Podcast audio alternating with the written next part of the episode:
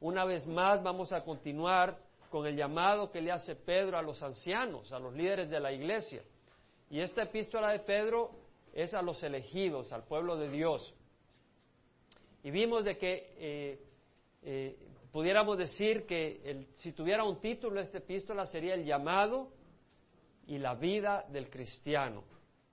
Porque en esta epístola vemos enseñanzas de Pedro de cómo debemos de vivir, cómo los siervos debemos de vivir y tratar con respeto a nuestros empleadores, cómo debemos de tratar con respeto al gobierno, obedecerle, cómo debemos de tratar a nuestras esposas, a los esposos, cómo debemos de ser con los demás, sean creyentes o no creyentes. Pero Pedro luego enfoca en su último capítulo bueno, cuando él escribió no puso capítulos, esto se le puso posteriormente para poder hacer referencias, pero en su última, al finalizar la carta, antes de finalizar, le habla a los ancianos, a los líderes. Y hablamos de qué era la palabra anciano, presbítero o obispo, episcopo, y lo que significaba, ya lo hemos estudiado y no voy a entrar en ello. Pero vamos a leer de nuevo del capítulo 5, versículo 1 al 4. Pedro dice, a los ancianos entre vosotros, Pedro está diciendo, yo soy uno entre ustedes, yo no soy la cabeza de los ancianos, soy un anciano entre ustedes. Exhorto yo, anciano como ellos, y testigo de los padecimientos de Cristo y también participante de la gloria que ha de ser revelada, pastorear el rebaño de Dios. La palabra acá es de alimentar, de guiar, de vigilar, de cuidar como un pastor cuida a las ovejas y cuida que el lobo no venga y se lleve a las ovejas. Eh, como un pastor se preocupa porque las ovejas coman alimento bueno, no que le va a hacer daño, no que sea, hay unas hojas que son venenosas, el pastor se preocupa. De la misma manera, eh, los ancianos deben de preocuparse que el alimento espiritual sea bueno para las ovejas, que reciban un buen alimento. Poimaíno, esa es la palabra. Eh, pastorear el rebaño de Dios, entre vosotros velando, la palabra es episcopeo, epi es sobre escopeo, ver, o sea, ver, cuidar, observar, estar preocupado por las ovejas, no por obligación, sino voluntariamente, como quiere Dios, no por la avaricia del dinero, hay muchos que lo hacen por dinero, sino con sincero deseo, o sea, con sinceridad, tampoco teniendo señorío, es decir, hay que cuidar a las ovejas, pero no enseñorearse de las ovejas no para buscar poder y autoridad sobre las ovejas, sino para guiarlas por el amor de Dios, aunque uno tiene responsabilidad y cierta autoridad espiritual. Pero dice, pero no para enseñorearse, sino demostrando ser ejemplo del rebaño. Y cuando aparezca el príncipe de los pastores, vemos que habemos muchos pastores, pero hay un solo príncipe, y ese título no le pertenece a nadie más que a Jesucristo.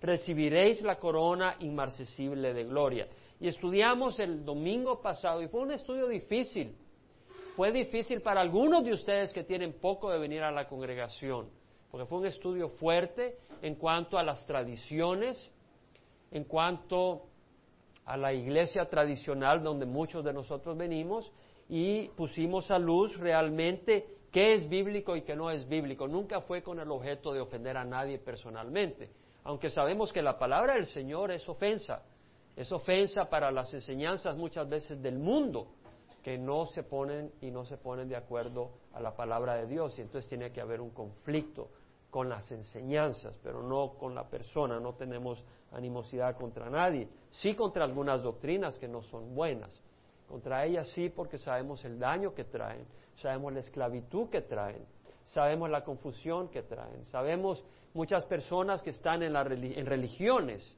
y, son religiosos de distintas denominaciones y dentro de sus religiones llevan tradiciones y todo, pero no tienen libertad.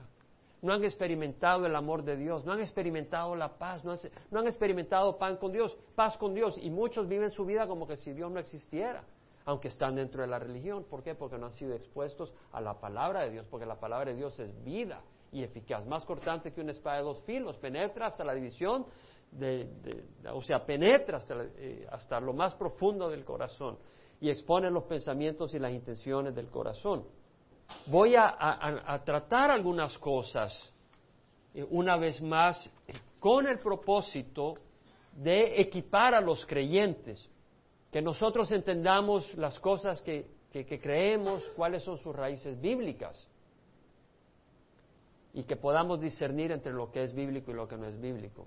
Una de las cosas que quiero tratar ahora es la responsabilidad de los líderes. La responsabilidad de los líderes, y quiero enfatizar un poco más, y vamos a ir un poco a otros, a otros puntos. Pero un punto primero que quiero hacer, la responsabilidad de los líderes es pastorear el rebaño de Dios.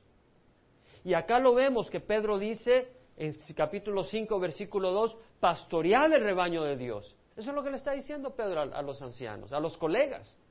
Pastoread, no dice señoreaos, no dice dominaos, no dice domínenlos, dice pastorear. Y la palabra de nuevo es pomaíno, que quiere decir alimentar, dar pasto y también guiar, cuidar, supervisar, gobernar, pero no en el sentido de señorear. Por eso Pedro posteriormente dice no es señoreándose. Gobernar en un buen sentido. Entonces, esa es la responsabilidad que Dios, a través de Jesús y aquí a través de Pedro, le da a los líderes, pastorear el rebaño de Dios. Y esa es la comisión que Dios le dio a los líderes de su pueblo y la que practicó la iglesia apostólica. Cuando digo apostólica es la iglesia en el tiempo de los apóstoles, los primeros apóstoles. Eso fue lo que practicaron los líderes, enseñar la palabra de Dios. Y lo vamos a comprobar. En Juan 21, vamos rápido porque tenemos mucho que cubrir. Juan 21, capítulo 1, 21, versículo 1 al 19, tenemos la historia en que Jesús se les aparece a los discípulos en el lago de Galilea. Y tenemos de que Pedro eh, estaba ahí junto con Tomás, el llamado Dídimo, estaba Natanael de Caná de Galilea, estaban los hijos del Zebedeo, Juan, Santiago, los hijos del Zebedeo y habían otros dos, eran siete los que estaban ahí. Y Pedro dice, me voy a pescar. Y los otros dicen, pues vamos contigo, Peter. Y se fueron a pescar. Bueno, se fueron a pasar toda la noche en vela sin agarrar un solo chimbolo. No agarraron nada en toda la noche. Pero en la madrugada aparece Jesús a la orilla, es la tercera vez que se les aparece. Y Jesús les dice, hijitos, ¿tienen algo para comer con pan? Y bueno, dice, bueno, no, entonces le dice, bueno, tira la red a la derecha y van a agarrar. Ahora ellos tenían que estar desesperados para que alguien le diga, han pescado toda la noche, no han agarrado nada y alguien que no sabe quién es le dice, tiren la red a la derecha y van a agarrar. Y la tiran. Estaban desesperados. No habían agarrado toda la noche, podían, cualquier cosa iban a hacer para ver si agarraban algo. Y la tiraron y, la, y se llenó de peces la red. Entonces Juan dice, es el Señor. Y Pedro que se había quitado la túnica exterior para poder pescar y poder trabajar, cuando se da cuenta que es el Señor, se pone la túnica y se avienta al agua. A 100 metros de distancia estaba de la orilla el arca y se avienta y se va hacia el arca, hacia la orilla. Y lo que a mí me habla de eso es del amor que Pedro le tenía a su Señor.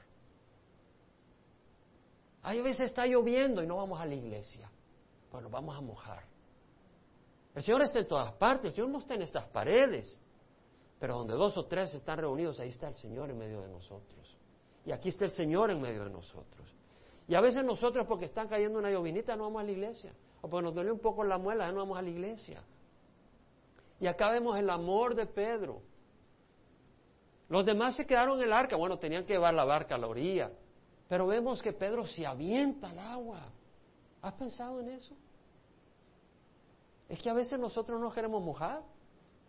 Pedro, se aventó al agua a ver al Señor y, encuentra ahí una, un fogón, un fuego, una fogata, un pescado ahí sobre el fuego, pancito.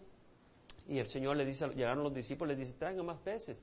Y Pedro va y cuenta, son 153 peces. Y una vez más, a mí me recuerda que Pedro cuenta sus bendiciones, contó cada pez, no se le perdió ni uno. Él contó todas las bendiciones de Dios. Debemos de contar las. No hay peor cosa que no ser agradecido, hermanos. Cuando tú das algo y alguien ni te da las gracias, a veces molesta. Y cuanto más al Padre que nos da todo, todo el tiempo. Entonces tenemos que ser agradecidos. Pedro contó sus bendiciones y eh, ahí en la conversación después de comer, que el Señor alimenta a los discípulos, Jesús se le acerca a Pedro y le dice, Simón, hijo de Jonás, me amas más que todos estos. Y la palabra que usa es agape, entonces Pedro escucha que el Señor le dice, me amas más que esto, usa la palabra agape. Agape es un amor sacrificado. Y Pedro había negado a su Señor. Pedro le dice, Pedro le dice, sí Señor, tú sabes que te quiero, quiero eso, te, te aprecio, es como decir te aprecio, te quiero, pero no puedo decir te amo, pues se lo había negado, él mismo sabía que por más que quisieras, se acobarda uno fácil. Y le dice, te aprecio, te quiero. Y el Señor le dice, alimenta mis corderos. La palabra que usa es bosco, que es dar pasto. No quiere decir guiar, no quiere decir gobernar, quiere decir simplemente alimentar. Ahora aquí está hablando de personas, no de corderos. Está hablando de creyentes y la palabra alimentar quiere decir dar la palabra de Dios. Ese es el, mandamiento que Jesús le da a Pedro. Alimenta mis corderitos. Dale la palabra del Señor. Le vuelve a preguntar el Señor a Pedro, Simón, hijo de Jonás, ¿me quieres? ¿Me amas? Ya no dijo más que esto. Cuando le dijo más que esto es porque cuando el Señor le dijo a Pedro, eh, Satanás ha pedido zarandearlos, pero yo he orado eh, por ti, Pedro, y, el Señor dice, aunque todo el mundo se escandalice, yo no me escandalizo, yo, yo no te abandono, Señor. Y Jesús le dijo, esta noche, antes que cante el gallo dos veces, me negarás tres veces. Entonces fue tres veces y el Señor tres veces le pregunta a Pedro si le quiere. La segunda vez le dice, Pedro, me amas. Ya no le dice más que esto. Pedro le dice, sí, Señor, tú sabes que te quiero. Entonces le dice, eh, pastorea mis ovejas. Es decir, guíalas, alimentalas y guíalas. Por tercera vez le vuelve a preguntar, pero esta vez ya no le dice, me ama, le dice, Pedro, me quieres. Y a mí esto me tocó ayer, porque es como que el Señor me diga, Jaime, me amas. Y yo le diga, Señor, te quiero. No le puedo decir te amo. Te aprecio. Es como que si tú le digas a alguien que tú amas profundamente, me amas, y, esa persona te digo, te aprecio. No, no te puede decir te amo.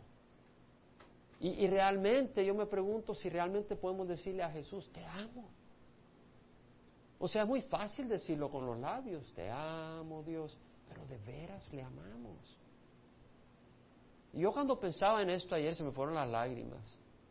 Y, luego entré en adoración a los diez minutos y a los diez minutos está diciendo, Señor, te amo. Pero se lo está diciendo en palabras, pero en el momento en que estaba considerando el significado me quebranté porque dije, ¿podré decirle a Dios que le amo?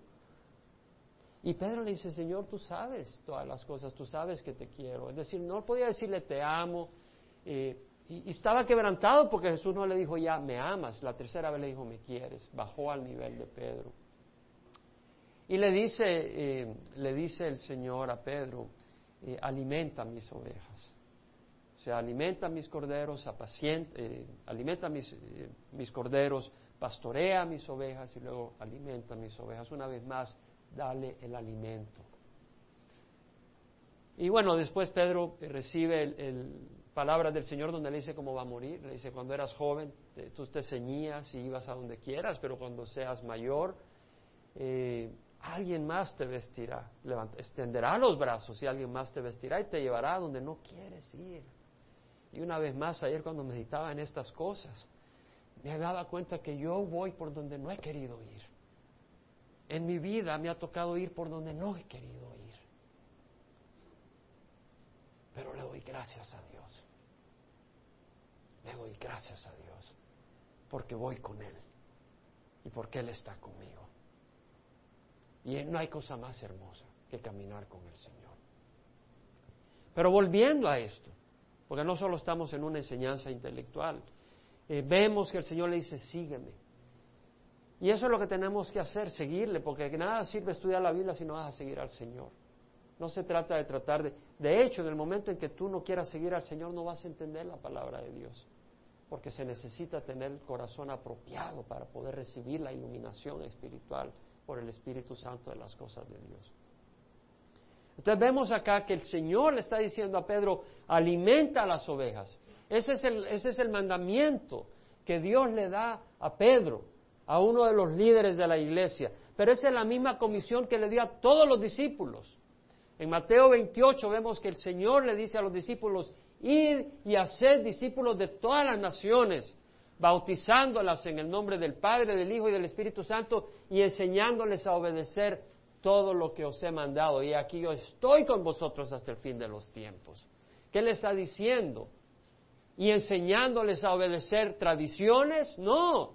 ¿Enseñándoles a obedecer doctrina de hombres? No. enseñándoles a obedecer lo que yo os he mandado. Y he aquí, fulano está aquí en mi presencia, en, representación mía. No, he aquí yo estoy con ustedes hasta el fin de los tiempos. Eso es lo que dice la Biblia.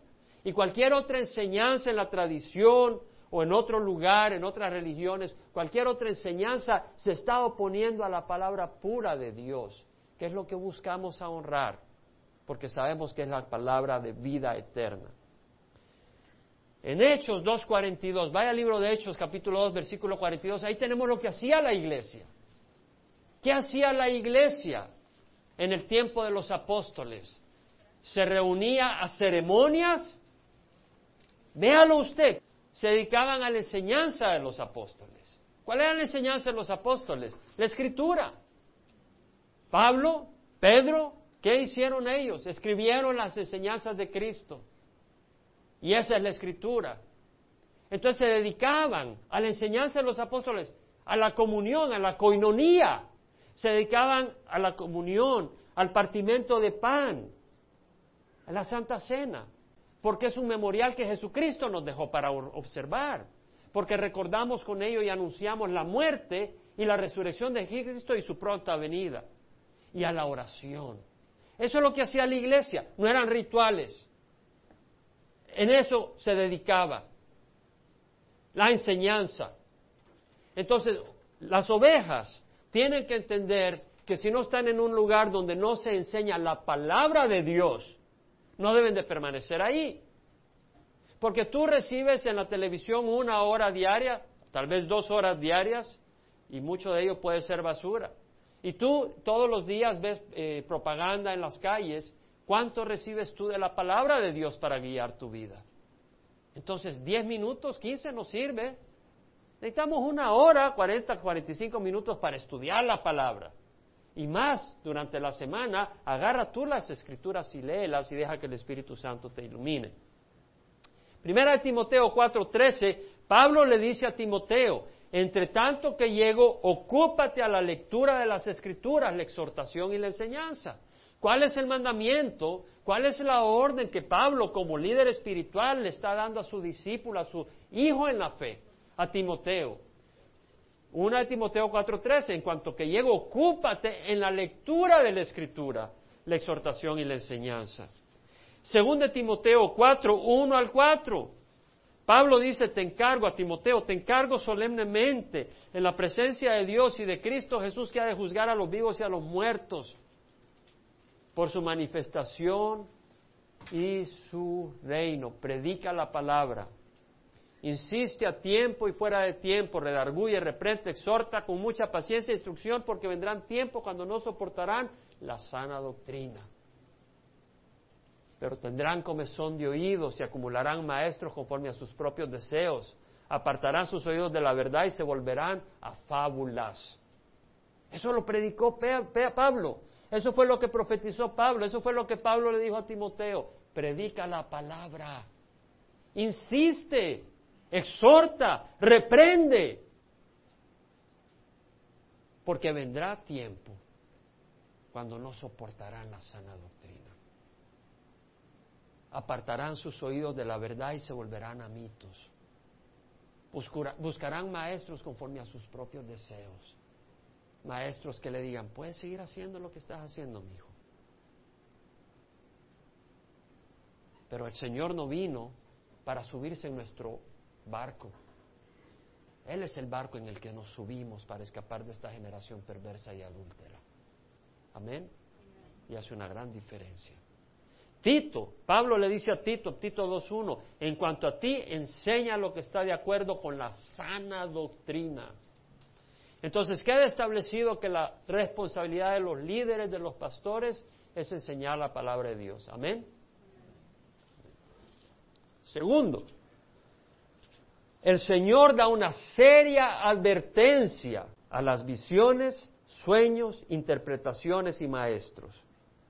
Hay sueños que son del Señor, yo los he experimentado.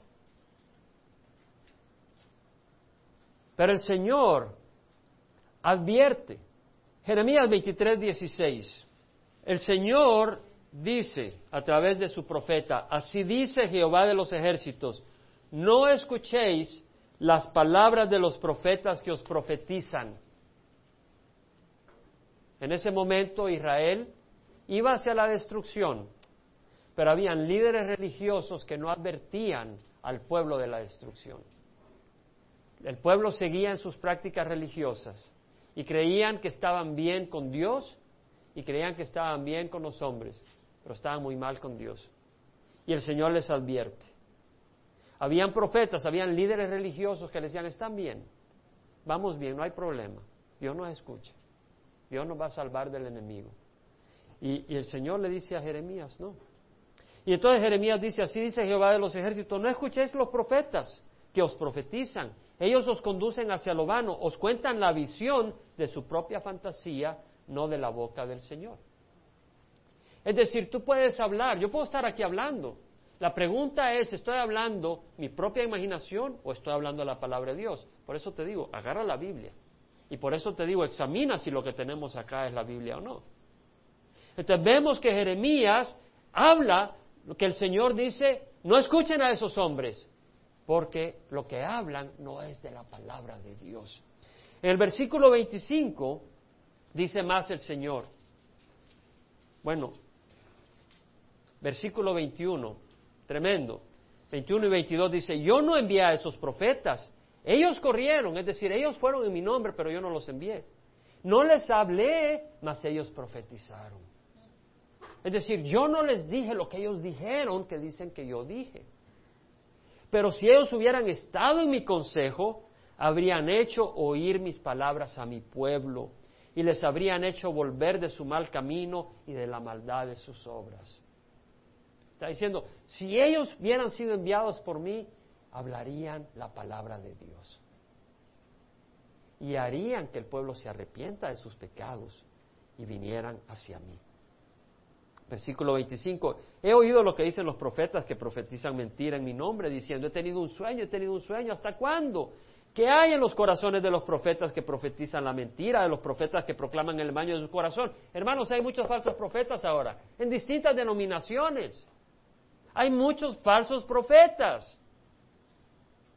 Y les advierto que tratan que de mi pueblo se olvide de mi nombre con los sueños que cuentan unos a otros, tal como sus padres olvidaron mi nombre a causa de Baal. cuando alguien te trae una visión que le trae gloria a otra persona y no a Jesucristo, está haciendo olvidar el nombre de Jesús. El profeta que tenga un sueño, dice el Señor, que cuente su sueño, pero el que tenga mi palabra, que hable mi palabra con fidelidad, ¿Qué tiene que ver la paja con el grano? Dice el Señor. ¿No es mi palabra como fuego, declara Jehová? Como martillo que despedaza la roca. sabemos que la palabra es un fuego, quema la cáscara en nuestra vida. Y es un martillo capaz de romper el corazón más duro y transformarlo para la gloria de Dios. Por tanto, aquí estoy contra los profetas, declara el Señor, que se roban mis palabras el uno al otro He aquí estoy contra los profetas, declara el Señor, que usan su lengua, así dice Jehová declara. He aquí estoy contra los que profetizan sueños falsos, declara Jehová, y los cuentan y hacen errar a mi pueblo con sus mentiras y sus presunciones, cuando yo no los envié ni les di órdenes, ni son de provecho alguno para este pueblo, declara el Señor. No hay provecho en la religión muerta. Segunda de Pedro 1, 20 al 21 y porque estamos en tiempos difíciles dentro de las distintas denominaciones. Aparecen personas y vienen diciendo, eh, este es del Espíritu Santo y se tiran al suelo y se ríen y dicen que es la santa risa. O se caen de espalda. Sí, ¿cierto? O se ponen a ladrar. Lo hacen. Segunda de Pedro 1, 20 al 21. Vamos a estudiar la segunda de Pedro posteriormente. Pero vamos a, cubrir esto donde Pedro dice, ante todo saber que ninguna profecía de la escritura es asunto de interpretación personal. ¿Qué quiere decir? Hay personas que toman la Biblia como algo, bueno, vamos a agarrarla y abren la Biblia. Bueno, para mí esto significa esto. Ah, bueno, fabuloso, eso para ti está muy bueno. Pero para mí significa lo otro maravilloso, te felicito, gloria a Dios. No es así. No es asunto de interpretación personal. Cuando un padre viene y le escribe a su hijo, mira hijo, yo sé que estás allá en México y necesito que vayas a ver a fulanito y le pidas los 200 pesos que nos debe para hacer tal asunto. Eso es lo que está diciendo. Entonces acá el Señor cuando nos escribe y nos habla es porque nos quiere decir algo. Y queremos oír lo que Él dice, no lo que yo pueda imaginarme para filosofar. Entonces Pedro dice, lo dice claramente. Y ve, el capítulo 2, versículo 1, se levantarán falsos profetas entre el pueblo, dice. Y no quiero cubrir este epístola ahora. Pero habla de los falsos profetas. Entonces, en versículo 20, saber que ninguna profecía en la Escritura es asunto de interpretación personal, porque ninguna profecía, oiga bien, fue dada jamás por un acto de voluntad humana, sino que hombres inspirados por el Espíritu Santo hablaron por parte de Dios. Quiere decir que nadie puede decir, bueno, hoy voy a dar esta doctrina, hoy voy a establecer este dogma, porque nadie puede hacer las cosas por su propio capricho. Hombres inspirados por el Espíritu Santo hablaron de parte de Dios. Es lo que nos dice Pedro. Habiendo dicho eso, quiero recordarles que la Biblia habla que habrán visiones en los últimos días que no vienen de Dios. Vamos a 2 Tesalonicenses capítulo 2. Aprendan estas referencias. 2 Tesalonicenses 2, versículo 7. El misterio de la iniquidad, el, misterio de la abominación, de la maldad, el misterio de la iniquidad ya está en acción, ya hay maldad. Solo que aquel que ahora lo detiene lo hará hasta que él mismo sea quitado de en medio. Es la iglesia, el Espíritu Santo. Entonces la iglesia sirve como un efecto protector de que el mundo no se corrompa peor de lo que ya está. Es una barrera, una resistencia al desorden y al caos que Satanás quiere imponer. Pero cuando venga el arrebatamiento de la iglesia se va a soltar un despelote terrible en la tierra. Entonces el, Pablo dice, cuando, cuando se ha quitado lo que detiene esta iniquidad, será revelado este inicuo, que es el anticristo, a quien el Señor matará con el espíritu de su boca y destruirá con el resplandor de su venida. Este inicuo es la bestia en el libro de Apocalipsis y lo vamos a ver. Se le menciona a la bestia. El dragón es Satanás, eh, en forma de imaginaria, de, simbolismo en, Apocalipsis. Ahora dice, este, esta, la venida es conforme a la actividad de Satanás con todo poder y señales y prodigios mentirosos. O sea, él va a venir como un ángel de luz. Y él va a parecer como que es de Dios lo que está ocurriendo señales, apariciones que son de Dios, pero dice no. Y con todo engaño de iniquidad para los que se pierden porque no recibieron el amor de la verdad para ser salvos. Por eso Dios les enviará un poder engañoso para que crean en la mentira, a fin de que sean juzgados todos los que no creyeron en la verdad, sino que se complacieron en la iniquidad. Jesucristo, en su oración sacerdotal antes de subir al Padre, antes de ir a la cruz, dijo, Padre, guárdalos y le dijo, santifícalos en la verdad. Tu palabra es verdad. La verdad es la palabra de Dios. Está en Juan 17. La palabra de Dios es la verdad. Entonces, si tú rechazas la palabra de Dios y te vas a visiones y sueños que vayan en contra de la palabra de Dios, estás creyendo la mentira de Satanás. Y el Señor dice, nunca creas ninguna visión que no esté apoyada por la Escritura. Si la visión no tiene apoyo en la Escritura, no viene de mí, dice el Señor. Viene como luz, pero no viene de mí. Quedamos pues que hay una advertencia contra los maestros con las visiones, los sueños y las interpretaciones. Tercer punto que quiero hacer. Pongan atención. Todo lo anterior es base para este punto. La doctrina de la iglesia no puede ni debe cambiar, ni evolucionar a través de los siglos. Vamos a 2 Corintios, capítulo 11. Esto es importante, porque viene alguien y dice, mira, hemos hallado una nueva enseñanza, una nueva doctrina y es de Dios. Oh, wow. La Biblia dice que no. No way, José, como dicen acá. Segunda de Corintios 11, versículo 3. Pablo, escribiendo a la iglesia en Corinto, dice, me temo así que como la serpiente con su astucia engañó a Eva, vuestras mentes sean desviadas de la sencillez y pureza de la devoción a ¿a quién? A Cristo. Es decir, Cristo es el centro de la fe. Cristo es el que murió en la cruz. Cristo fue profetizado desde el libro de Génesis como aquel simiente de la mujer que aplastaría la cabeza de la serpiente. El Mesías, el Hijo de Dios, el único que murió y dio su vida en la cruz por nosotros, el único que merece toda la honra y toda la gloria. Y cuando aparecen otras cosas que hay que honrar, venerar, están apartándonos de la sencillez de la devoción con Cristo. ¿Cierto o no? Tengo que decir la verdad. Versículo 4. Porque si alguien viene y predica a otro Jesús, a quien no hemos predicado, no puede alguien predicar algo que no ha predicado ya Pablo. O recibís un espíritu diferente que no habéis recibido, o aceptáis un evangelio distinto que no habéis aceptado, bien lo toleráis. Pablo dice, ¿cómo toleran eso? No toleren una distorsión de la doctrina original. Pues yo no me considero inferior en nada a los más eminentes apóstoles. Aquí Pablo dice, yo no soy inferior a Pedro. ¿Qué está diciendo? Que Pedro no era la cabeza de la iglesia.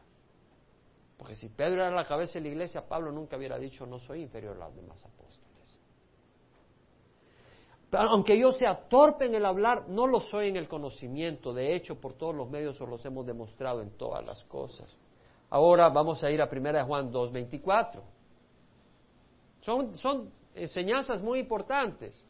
De nuevo, lo que hacemos en la congregación, para aquellos que nos visitan por pocas veces, ya los que nos, son parte de acá por muchos años ya saben, pero lo que hacemos acá es estudiar la escritura. No estoy imponiendo ningún significado al texto. Lo estamos leyendo. Estamos abriendo su significado y entendiendo lo que la palabra nos enseña, punto. Eso es todo. No hay cuestión de hombres. No hay interpretación de hombres. Dígame usted si esta interpretación es mía o si es normal, lógico y claro que el Espíritu nos confirma. Entonces vamos a primera de Juan, capítulo 2, versículo 24. Juan le dice, Juan, el apóstol dice, en cuanto a vosotros, que permanezca en vosotros lo que oíste desde el principio.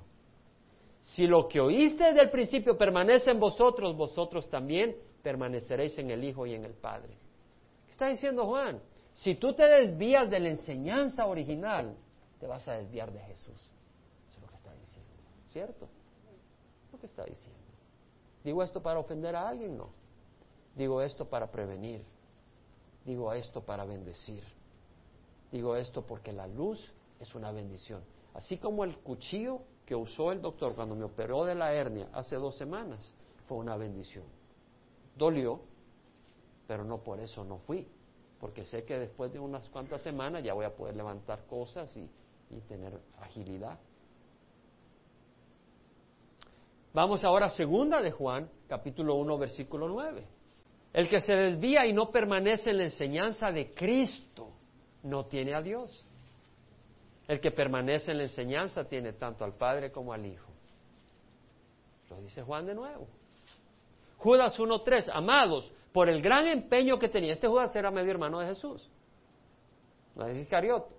Amados, por el gran empeño que tenía en escribiros acerca de nuestra común salvación, he sentido la necesidad, y yo la he sentido de compartir con ustedes estos dos estudios, que no son cómodos, pero son necesarios. Y Juan dice sentido la necesidad de escribiros, exhortándoos a contender ardientemente por la fe. No decir, bueno, está bien. No, apasionadamente por la fe buena, por la doctrina sana. que de una vez para siempre fue entregada a los santos. ¿Qué quiere decir? Que la fe ya fue entregada. El sistema de doctrinas ya fue entregado, no para ser manipulado y cambiado. Amén. ¿Lo vemos o no lo vemos? Judas 1.3. Hebreos 13, 8, 9 dice, Jesucristo es el mismo ayer y hoy y por los siglos. Y luego dice, no os dejéis llevar por doctrinas diversas y extrañas. ¿Está ahí o no está ahí? Entonces, quiero traer ahora algo que tal vez para algunos va a ser un poco incómodo, pero, pero realmente quiero traerlo, eh, porque es necesario aclarar y ruego en el Señor que se reciba esto bien. En el año 310 se estableció que estaba bien orar por los, orar por los muertos. Antes no se hacía. Ahora, orar por los muertos no sirve. Es una afrenta a Dios. ¿Por qué? La palabra del Señor dice que está designado al hombre morir una vez y luego el juicio. Entonces, eh, es como cuando ah, hay una lucha de boxeo y entonces está ahí, hubo la pelea y todo, ya se terminó. Cuando sonó la campana ya se terminó. Ya los que pelearon ya no pueden hacer nada para que cambien el resultado. ¿Me explico? Ya el resultado depende de la lucha que hubo. Ya no después que terminó la pelea. Entonces lo mismo, cuando nos morimos, se sella el tiempo que tenemos disponible en esta vida para hacer la voluntad de Dios o rechazarla. Entonces, si hemos honrado a Cristo aceptándolo en nuestro corazón, somos recibidos en la presencia de Dios por la sangre que derramó Jesús en la cruz. Y lo que se va a evaluar son nuestras obras. Y las obras que hemos hecho traerán premios o se quemarán como la hojarasca si fueron hechas por la vanagloria del hombre. Pero no vamos a ser condenados, porque si hemos recibido a Cristo, somos hijos de Dios, Él no condena a sus hijos. Entonces, una oración por un muerto, ¿de qué sirve? Ahora, la idea era para sacarte el purgatorio. Pero imagínate qué miserable te has de sentir si tienes a un abuelo o a un padre que murió y no estás rezando todos los días por él para que salga el purgatorio. Qué mal hijo eres. ¿Sí me entiendes? Es decir, no tiene sentido. La oración de los muertos se estableció en el año 310, pero no fue de acuerdo a la doctrina de las Santas Escrituras. La adoración de María. El término Madre de Dios no aparece en la Biblia en ningún lugar. Aparece Madre de Jesús. Jesús se encarnó. Y como hombre se encarnó de María. Pero Dios no tiene mamá. Dios creó el universo. Dios creó a María. los sacerdotes empezaron a vestir distinto que los laicos en el año 500. La iglesia, la Biblia nunca separa en el Nuevo Testamento sacerdotes y laicos. En el Nuevo Testamento leemos que todos los creyentes somos un sacerdocio santo, no una separación. El libro de Apocalipsis tiene palabras duras aquellos que hacen una separación dentro del cuerpo de Cristo. El lenguaje latín como un lenguaje para orar y adorar en las iglesias se impuso en el año 600. Pero Dios no quiere barreras. Yo crecí en la iglesia donde todo era en latín. Pero esa es una barrera para alguien que habla español. Yo no entendía lo que se decía. Podía repetirla como una lora, pero no entendía. Dios no quiere barreras. Dios vino a romper barreras entre Dios y los hombres. Dios quiere que podamos comunicarnos con Él, no que usemos un lenguaje que no entendemos para comunicarnos. La canonización de santos muertos se originó en el año 995. O sea, mil años después empezaron a decir, hay algunos que han sido tan santos que ellos tienen un favor especial ante Dios por nosotros. Podemos orarle a ellos podemos orarle a Pedro, podemos orarle a María, a Juan, y ellos van a ir a Dios. y a interceder por nosotros. No es posible. Yo te hago una pregunta. ¿Quién está en todas partes, todo tiempo, en todos los lugares del mundo? ¿Quién? Te hago otra pregunta. ¿Quién más puede estar en todas partes, todo tiempo, a la vez? Dime a alguien que pueda estar en todas partes a la vez. No. Ni el enemigo puede estar en todas las partes. Los demonios no pueden estar en todas partes. Hay en todas partes un puño de demonios porque hay millones. Pero Satanás no puede estar en todas las partes a la vez. Él puede estar en un lugar, puede estar en otro lugar, pero no todas las partes a la vez. El único que puede estar en todo el universo a la vez es Dios. Entonces, si tú vas en el carro y dices, María, ayúdame, María no está a la par tuya. Mejor clámale a Dios. Es la verdad. Y no lo digo por ofender a nadie. Pero porque una oración va a ser escuchada y la otra no va a ser escuchada. Si yo me muero y alguno dice, bueno, hermano Jaime era buena gente, Jaime, ayúdame, y responde la oración, fue Satanás, no fui yo. Pero si le oras a Cristo, Él va a responder la oración. El celibato del sacerdocio en el año 1079, pobrecitos. En el año 1079 se le dijo no se pueden casar y ya estaban ahí pobrecitos que querían tener esposa. Y por eso vemos el gran despelote. La Inquisición en el año 1184, que si no te arrodillabas a la cruz te quemaban. O si eras protestante posteriormente, te quemaban.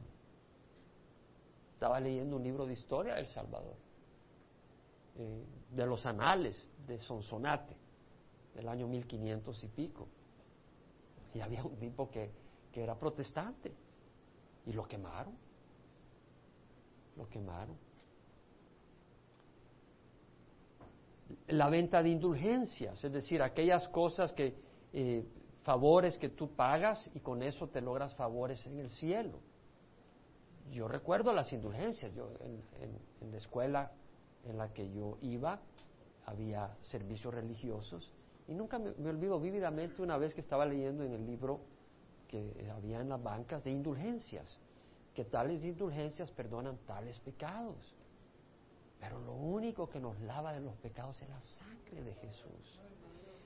Ahora, el dogma de la transubstanciación fue declarada por el Papa Inocente III en el año 1215. Transubstanciación quiere decir de que se cree que el pan se convierte en la carne de Jesús y que el vino se convierte en la sangre. Pero este es un error de entendimiento de la escritura. Porque Jesús dijo, yo soy el camino. No quiere decir que tú andas en una moto sobre Jesús. Jesús dijo, yo soy el pan de vida. No quiere decir que es un pedazo de pan con pasas. Jesús dijo que nosotros somos ovejas, pero yo no he visto que nadie tenga lana. La adoración de la hostia. Esto se estableció en el año 1220, pero la Biblia nos dice que adorar cualquier objeto es idolatría, que lo único que se puede adorar es a Cristo, a Dios. La doctrina de purgatorio se estableció como dogma en el año 1439. ¿Dónde aparece la doctrina de purgatorio? En la Biblia. No aparece. Los libros apócrifos que se le añadieron a la Biblia en el Concilio de Trento en el año 1546. Por 1546 años esos libros no eran parte de la Biblia. De hecho, el pueblo judío jamás los reconoció como libros con autoridad doctrinal, solo como con autoridad, como con interés histórico. Y tenemos en el año 1834 la concepción inmaculada de María. María fue una bella persona, pero ella nació como todos nosotros, un ser humano, imperfecto.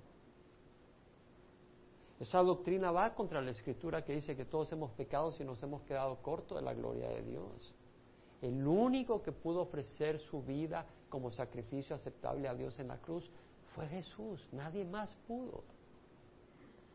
Y el dogma de la infalibilidad papal en el año 1870 y la asunción de María en 1950. Son enseñanzas que no están en la Biblia, no solo no están en la Biblia, pero se oponen a la Escritura. Entonces nosotros como iglesia, y tú si nos acompañas por primera vez o recientemente, te invitamos encarecidamente Evalúa las cosas a la luz de la Escritura. Cuando yo recibí el conocimiento de la Escritura, yo le di tantas gracias a Dios de poder ser libre y tener un estándar para medir. Si tú quieres construir una casa, necesitas una cinta métrica. Y eres muy agradecido cuando hayas una, porque sin una cinta métrica no vas a poder, no vas a poder construir la casa. Y este es un lente que nos permite ver, yo le doy gracias a Dios. ¿Por qué te menciono esto? Porque la Biblia habla de que iba a haber una desviación de la fe. De eso sí habla. Vea primera de Timoteo 4.1. Y nunca cuentes en los números. En Sodoma y Gomorra, ¿cuántos escaparon del juicio divino? Tres, Lot y sus dos hijas. Y su esposa se convirtió en estado sexual porque tenía el corazón puesto en Sodoma. Pues solo tres escaparon del juicio divino, todos los demás se achicharraron. No digas, bueno, la mayoría va por este camino. Hablando del camino amplio, Jesús dijo, entrar por la puerta estrecha. Porque ancha es la puerta y amplia la senda que lleva a la destrucción y son muchos los que van por ella. Pero estrecha es la puerta y angosto el camino que lleva a la vida y son pocos las que la hallan. Entonces recordemos que no se trata de números, se trata de conocer la verdad que es la palabra de Dios. Entonces, 1 Timoteo 4.1 dice Pablo, el Espíritu dice claramente, Pablo lo entendía, Pablo lo recibió como revelación de Dios. Y dice, el Espíritu dice claramente que en los últimos días algunos apostatarán de la fe prestando atención a espíritus engañadores y a doctrinas de demonios. Hermano, no me diga eso. Pues te lo digo, porque lo dice el Señor. Hay todo tipo de doctrina falsa. Ahí hay unos que dicen, es cristiano, Dios te va a favorecer, tienes que andar tu carro último modelo, tienes que, Dios te va a favorecer con tus casas. Y si no es porque andas mal o porque no tienes fe. Y si no te sanas es porque no tienes fe. Dios está obligado a sanarte. ¿Dónde aparece eso? Jesús dijo, las horas tienen las zorras tienen madriguera, las aves tienen nidos, pero el Hijo del Hombre no tiene ni a dónde poner su cabeza. Entonces vemos que, hay doctrinas falsas ahora. En, en los distintos grupos aparecen doctrinas falsas. Por eso lo que caracteriza a nuestra congregación es la palabra de Dios, el Espíritu Santo como guía y Cristo la roca sobre la cual estamos establecidos. Amén. Y eso es lo que caracteriza nuestras congregaciones en Calvary Chapel y en otras iglesias, pero no en todas. Y si eso no caracteriza la iglesia donde tú vas, pues hay un problema. Segunda de Tesalonicenses 2, Versículo 3. Que nadie os engañe en ninguna manera, porque no vendrá, es decir, la ira de Dios, sin que primero venga la apostasía y sea revelado el hombre de pecado, el hijo de perdición. Es decir, antes de que venga el antes de que sea revelado, eh, antes que venga Dios a traer el juicio al nuevo sistema,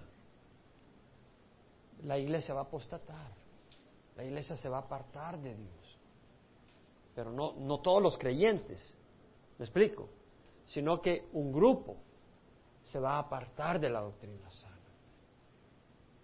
Entonces nosotros somos fieles a la doctrina sana porque sabemos que es lo único que nos escapa del error y de la ira de Dios. Quiero traer algo más. Y una vez más es parte de la enseñanza. La Biblia nos habla de poner la mira en Cristo y en la Nueva Jerusalén. Una vez más, por favor tómelo a bien, pero tengo que aclararlo. La Biblia jamás menciona Roma como un lugar en donde poner los ojos espiritualmente. De hecho, la Biblia advierte de no poner los ojos en Roma y lo vamos a leer. Hebreos 12, váyase al libro de Hebreos 12, versículo 18. ¿No os habéis acercado a un monte que se puede tocar, como el monte Sinaí? Ni a un fuego ardiente, cuando Dios se reveló y dio los diez mandamientos, ni a tinieblas, ni a oscuridad, ni a torbellino, ni a sonido de trompeta, ni a ruido de palabras, tal que los que oyeron rogaron que no se les hablara más. El pueblo cuando oyó a Dios hablar y dar los diez mandamientos, tembló y le dijo a Moisés, mejor que te diga a ti las cosas, porque nosotros vamos a morir si oímos a Dios. Estaban con miedo, no podían soportar el mandato, si aún una bestia toca el monte será apedreada. Tan terrible era el espectáculo que Moisés dijo, estoy aterrado y temblando. Vosotros, en cambio, dice, os habéis acercado al monte Sión y a la ciudad del Dios vivo, la Jerusalén celestial Jerusalén celestial. Y a miríadas de ángeles, a la Asamblea General e Iglesia de los primogénitos que están inscritos en los cielos, a Dios, el juez de todos, a los espíritus de los justos hechos ya perfectos. ¿Por qué? Por la sangre de Jesús. Y a Jesús, el mediador del nuevo pacto, y a la sangre rociada que habla mejor que la sangre de Abel. Mirad que no rechacéis al que habla, porque si aquellos no escaparon cuando rechazaron al que los amonestó sobre la tierra, mucho menos escaparemos nosotros si nos apartamos de aquel que nos amonesta desde el cielo. ¿Qué está diciendo? Cuidado de rechazar la palabra de Dios. Amén. Más claro no puede hablar Dios. En Apocalipsis 17, esta es la, es la Biblia, y vamos a leer algunas partes. El Señor habla de una ramera y una ramera es una prostituta. Ahora, una ramera es una mujer que tiene intimidad con varios hombres. Dios acusó a Israel de ser una adúltera. ¿Por qué? Porque tenía fidelidad a él, pero buscaba de él y buscaba de otros. Amén. Es decir, tenían el templo y mostraban cierta fidelidad a él, pero era infidelidad porque era un poquito. Es decir, una esposa que te es fiel cuatro días a la semana, infiel un día, es una mujer infiel. No digas, bueno, ella es fiel la mayoría del tiempo. No, no tengas una esposa así. Y si la, la tienes, que Dios te ayude. Entonces, una ramera, una prostituta, una mujer que es infiel. Entonces, acá eh, Juan tiene una revelación de un sistema, de un sistema que es ramera, es decir, coquetea con Dios y coquetea con otras cosas, otras prácticas. Y dice, uno de los siete ángeles que tenía las siete copas, es decir, la copa de ira de Dios sobre la tierra, en la tribulación que va a derramar, dice, vino y habló conmigo diciendo, ven, te mostraré el juicio de la gran ramera que está sentada sobre muchas aguas. Aguas son gentes, pueblos. Con ella los reyes de la tierra cometieron actos inmorales y los moradores de la tierra fueron embriagados con el vino de su inmoralidad. Lo que está diciendo acá es que este sistema coquetea con los gobiernos. Porque dice, los reyes de la tierra cometieron con ella inmoralidad. Y eso es una aberración ante Dios. ¿Por qué? Porque el hombre que sirve a Dios no puede servir al rey de este mundo y al rey del cielo. No quiere decir que no nos vamos a someter a las autoridades, pero no coqueteamos con el mundo. No tratamos de hacer un compromiso para tener el poder de este mundo y la bendición de Dios. Servimos a un solo Señor. No tenemos dos señores.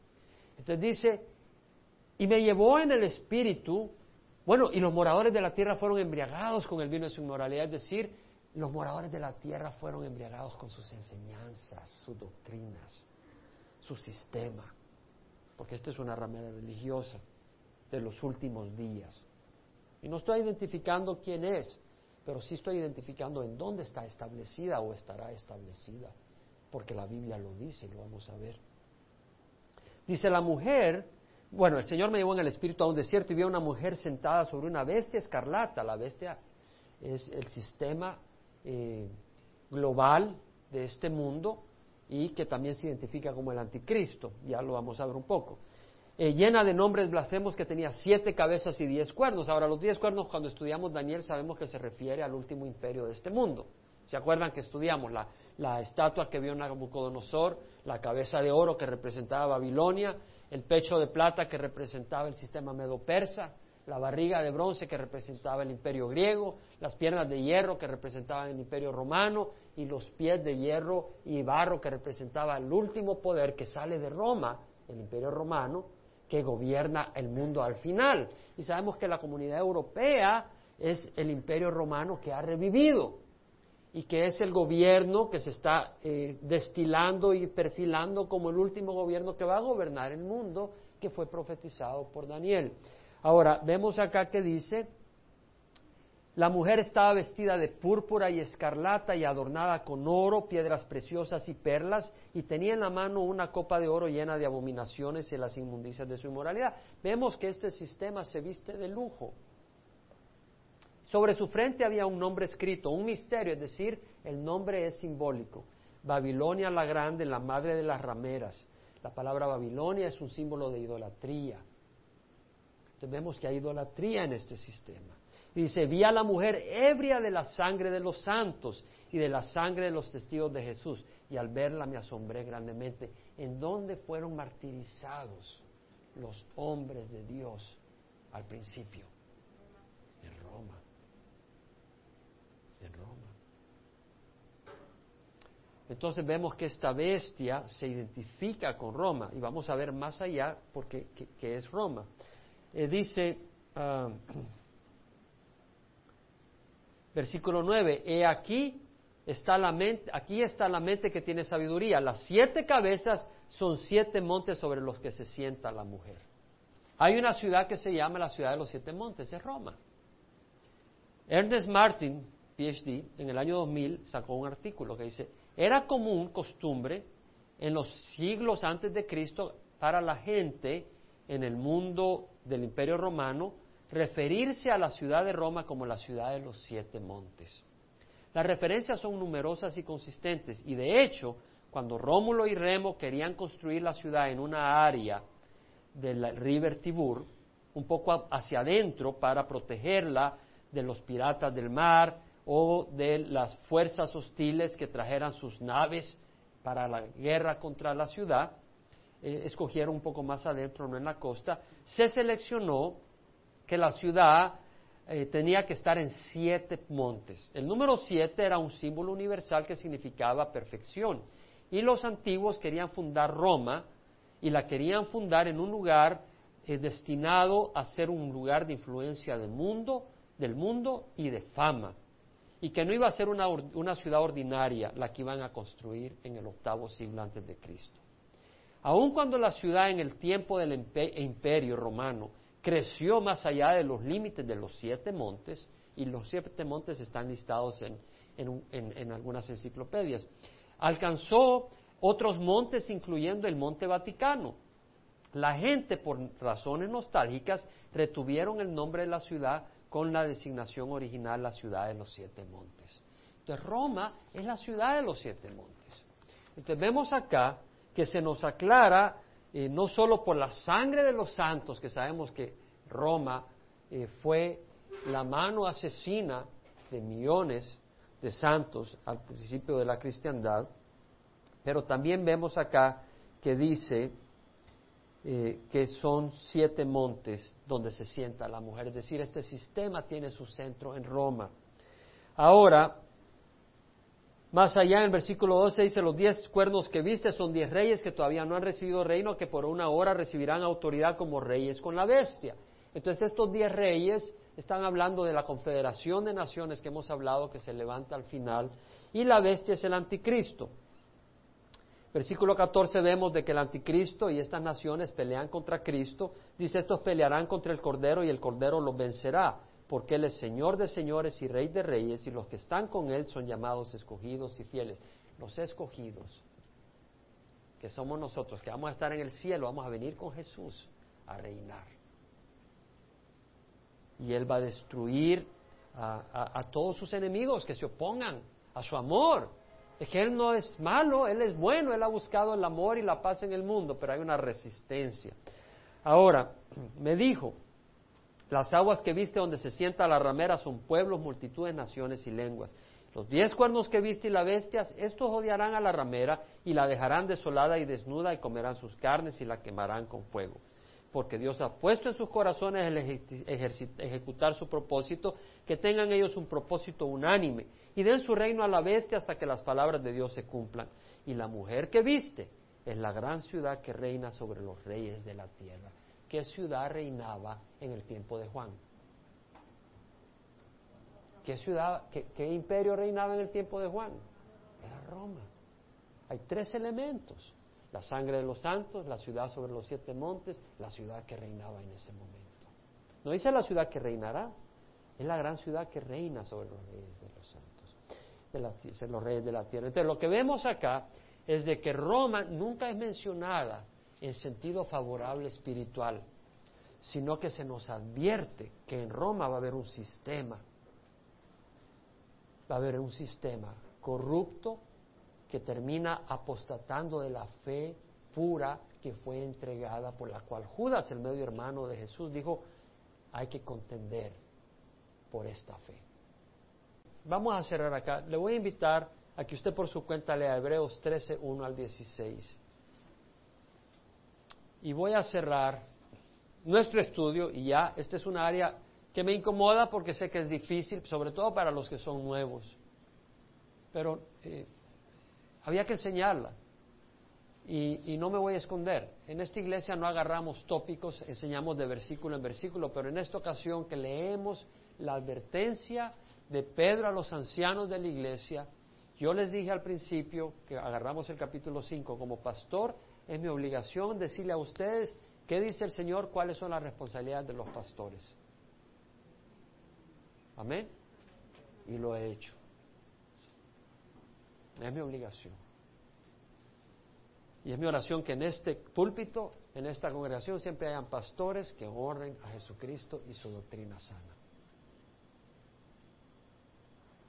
y que nunca haya alguien que no lo haga. Y si lo hay, que Dios lo quite. Pero que no permita que las ovejas se desvíen. Primera de Pedro 2, 1 al 10. Vamos a pararnos y terminar con eso. Desechando toda malicia, todo engaño, hipocresía, envidia, difamación, desead como niños recién nacidos la leche pura de la palabra, para que por ella crezcáis para salvación. Viniendo a él como una piedra viva, desechada por los hombres, pero escogida y preciosa delante de Dios. También vosotros como piedras vivas, sed edificados como casa espiritual, para un sacerdocio santo, para ofrecer sacrificios espirituales aceptables a Dios por medio de Jesucristo. Porque esto se encuentra en la Escritura, y aquí pongo en Sión una piedra escogida, una piedra angular, el que crea en él no será avergonzado. Este precioso valor es para los que creéis para los que no creen, la piedra que desecharon los constructores, esta en piedra angular se ha convertido, piedra de tropieza y roca de escándalo. Ellos tropiezan porque son desobedientes a la palabra y para ello estaban también destinados. Nosotros no tropezamos porque somos obedientes a la palabra. Amén. Padre, te damos gracias porque un día viniste a la cruz a morir Diste tu vida por nosotros, Señor. En este mundo caminabas, te agotabas, te desvelabas orando por nosotros, por tus discípulos. No buscaste comodidad, no buscaste tu propio capricho, sino la voluntad de tu Padre. Venías a morir.